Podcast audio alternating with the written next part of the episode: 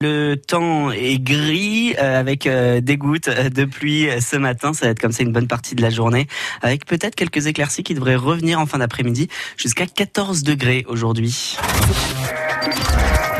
Le pourquoi du comment sur France Bleu Auxerre, selon une euh, étude publiée cette semaine par un site de recrutement en intérim, plus d'un salarié sur deux s'ennuie au travail. Il y a des salariés qui cachent cet ennui à leur hiérarchie et la moitié d'entre eux seraient prêts à gagner moins pour moins s'ennuyer. Euh, pourtant, qui n'a pas rêvé d'être payé à rien faire? C'est vrai, Renaud Candelier, finalement, pourquoi s'ennuie-t-on au travail? Oui, ça peut paraître incompréhensible. Moi, ce que j'aime, c'est glander. Sauf que glander avec un chef dans le dos, ça gâche un peu le plaisir. Alors, des raisons de s'ennuyer, il y en a beaucoup. Pas assez de travail, tout simplement rien à faire. Pour d'autres, ce sont les réunions à répétition. Euh, bah, justement, on est en pleine réunion là. Ah oui, pardon. Ce peut être également une forme de punition, c'est ce qu'on appelle être placardisé. Envoyer un cadre sur un poste peu productif et sans rapport avec ses compétences, c'est parfois moins coûteux que de le licencier. Et quels sont les symptômes de l'ennui au travail?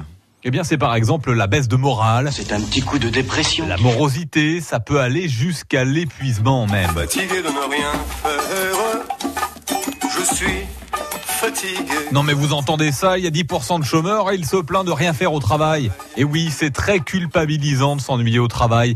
D'ailleurs, parmi les salariés concernés, 9 sur 10 n'osent pas en parler à leur hiérarchie. Il y a un véritable tabou, mais le fait de ne pas en parler entretient ce phénomène de honte. Ça n'a pas de sens. C'est ça, c'est ce que les psychologues appellent la perte de sens et ça peut être destructeur. Alors Renaud, quelles sont les solutions pour éviter de s'ennuyer au boulot? Eh bien, il faut commencer par se l'avouer. Oui, je m'ennuie au travail. En parler peut-être à sa hiérarchie, demander à être plus valorisé ou à changer de poste. Qu'est-ce que vous fichez là? Garde-vous euh, non, rien en fait. Euh, parfois, il y a aussi d'autres solutions plus radicales. Démissionner. Allez, au revoir. Au revoir. Au revoir. Et si ça vous semble compliqué de démissionner, eh bien, il faut trouver un moyen d'occuper votre temps. Mais si, le plus facile quand on travaille devant un ordinateur, c'est d'aller sur des sites, des sites où on peut gagner de l'argent en répondant à des sondages ou en effectuant des petites tâches répétitives.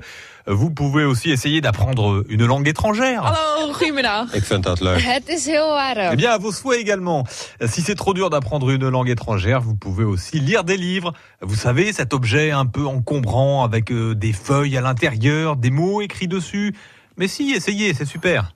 Les conseils de Renaud Candelier pour ne pas s'ennuyer au travail, vous les retrouvez sur le site internet de France Bleu Auxerre. On va aller mener une enquête à la rédaction Ouais, de France ouais, Bleu ouais, parce Auxerre. que C'est pas net tout ça. hein.